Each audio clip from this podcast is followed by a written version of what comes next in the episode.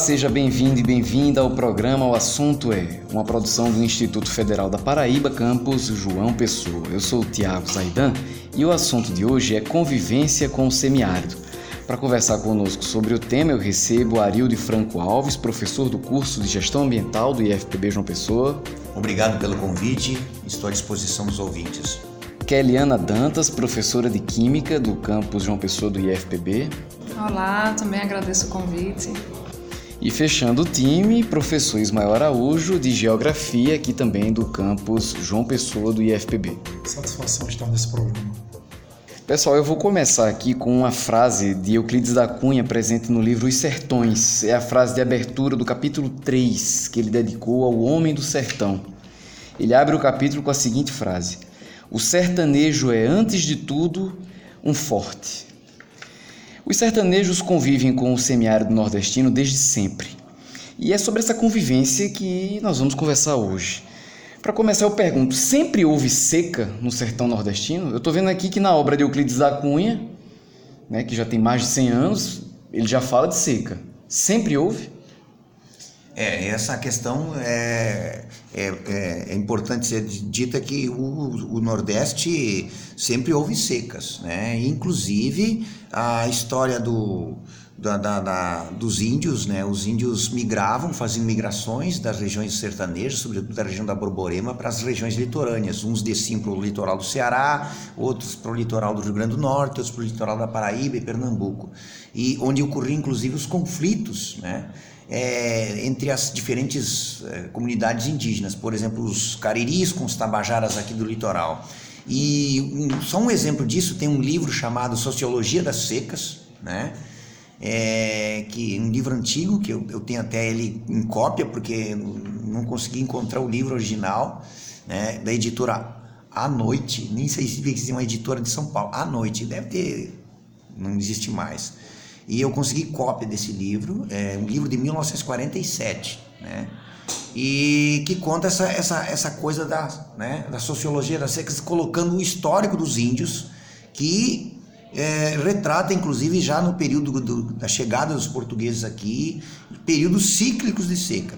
E um, um exemplo dessa questão dos índios é que, é, quando os europeus chegaram aqui, é, eles tinham tinham, dominavam a técnica de armazenagem de carne através do, do charque, por exemplo.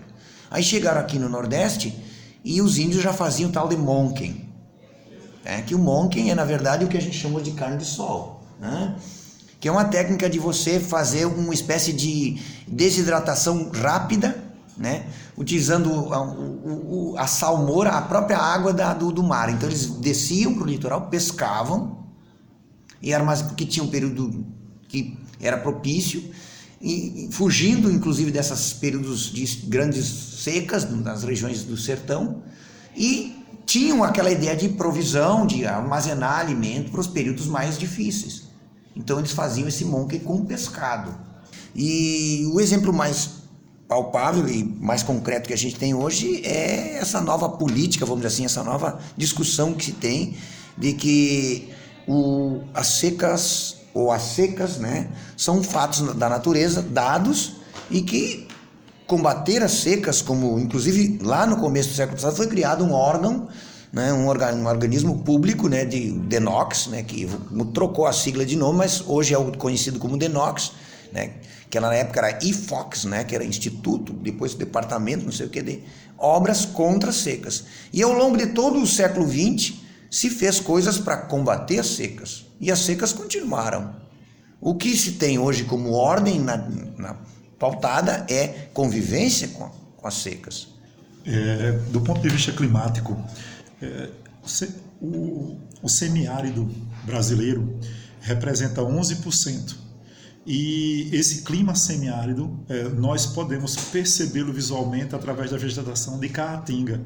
Esse termo caatinga, com dois A's, é um termo também indígena, que significa mata branca, que é uma característica da vegetação que na época de seca, a vegetação ela perde suas folhas para diminuir a sua transpiração e resistir pelo período de secas. As secas elas demoram, pode, uma seca pode durar de 3 a, 8, a 5 anos, né? e elas ocorrem é, existem alguns motivos que podem gerar as secas. Um deles é o próprio El Ninho, né? o aquecimento é, das águas no Pacífico é, muda sistemas circulatórios é, globais que, consequentemente, dificultam que ventos úmidos possam ir é, passar por sobre esses 11% do território brasileiro que representa o semiárido. Né? O norte de Minas Gerais também faz parte desse polígono das secas. É, outro, outro motivo que gera seca, não só a questão climática, mas também a questão é, geomorfológica, o relevo. É, algumas dessas áreas não recebem as nuvens que possuem maior quantidade de águas, porque são nuvens mais pesadas e elas não conseguem transpor é, verdadeiros paredões, frontes de planaltos como é o caso, por exemplo, do Planalto da Borborema. É, quem mora aqui na Paraíba sabe que vai até Campina, passa de Campina, chega ali por Solidade já está tudo seco. Né? Justamente porque essas nuvens que vêm do litoral ao, adentrarem para o sertão, a maior parte dessa água vai é, precipitar sobre o front do Planalto. E é, para o sertão, parte dessas chuvas vem no, é, no verão, em fevereiro, por causa de uma massa que se forma em cima é, da floresta amazônica, e quando essa massa ela tem força suficiente, ela chega até o sertão nordestino. Quando não, ocorre justamente as secas. Só que tem um detalhe bem interessante no nosso semiárido, ainda do ponto de vista é, climatológico. É, o lugar que menos chove, que é justamente o Cariri paraibana, a região dos Cariris, é uma região que ainda chove é, 500 milímetros ano, ou seja, 50 centímetros. 50 centímetros é do, praticamente dois palmos né, de uma pessoa de mais ou menos 1,80m, vai dar mais ou menos dois palmos, é 50 centímetros, e é literalmente água na canela. O problema dessa água nesses lugares mais secos é porque elas são mal distribuídas, elas podem cair ou não em um ano. E quando elas caem, mesmo assim, elas caem num período muito curto, que é fevereiro, março e um pouquinho ainda de abril. E, consequentemente, é, são praticamente dois meses chovendo e os outros dez meses não. Então, o que, é que acontece? Dificulta é, o, quem trabalha com semiárido ter chuva, como por exemplo nós temos aqui. A gente tem praticamente seis meses de chuva, lá são dois. Então, o grande, um dos grandes, uma das grandes questões hoje é, é, justamente como armazenar essa água. E lá atrás o Denox fez um excelente trabalho porque começou um trabalho de armazenamento de água em açudes, mas não é o mais apropriado. O mais apropriado são as barragens subterrâneas, porque numa, enquanto que no açude você tem uma perda de 30 a 35% é, da, da do volume de água por evaporação, e um açude isso desce para 5, para uma barragem subterrânea, isso desce para 5 a 7%. Então você tem mais água, você armazena mais água numa barragem subterrânea.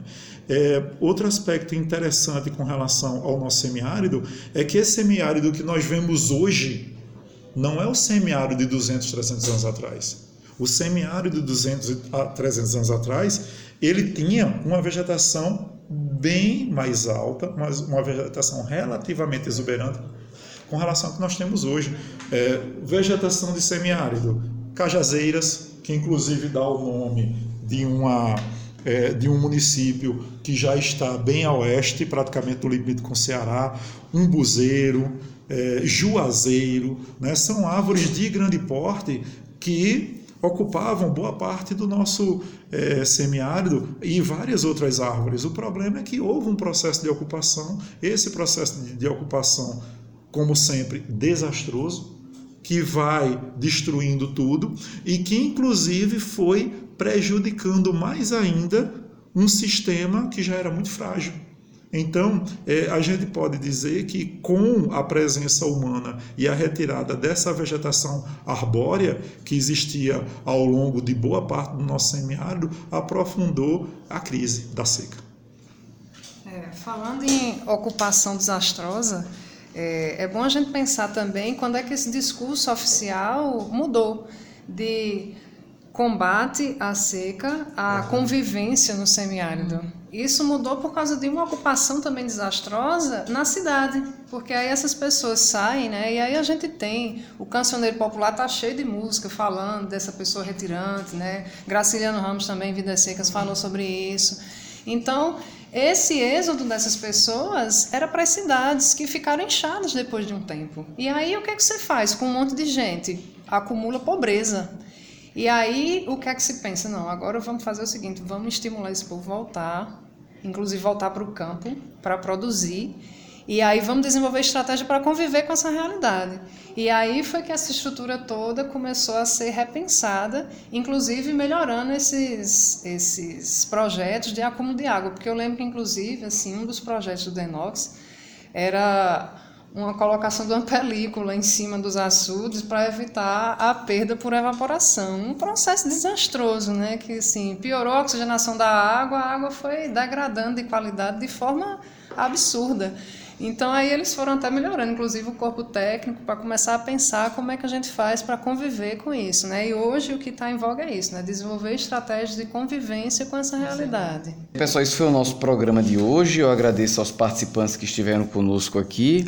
Para falar com a gente, você pode entrar em nosso site ifpb.edu.br ou então vir conversar com a gente aqui no campus João Pessoa do IFPB, que fica na Avenida 1 de Maio, no bairro do Jaguaribe.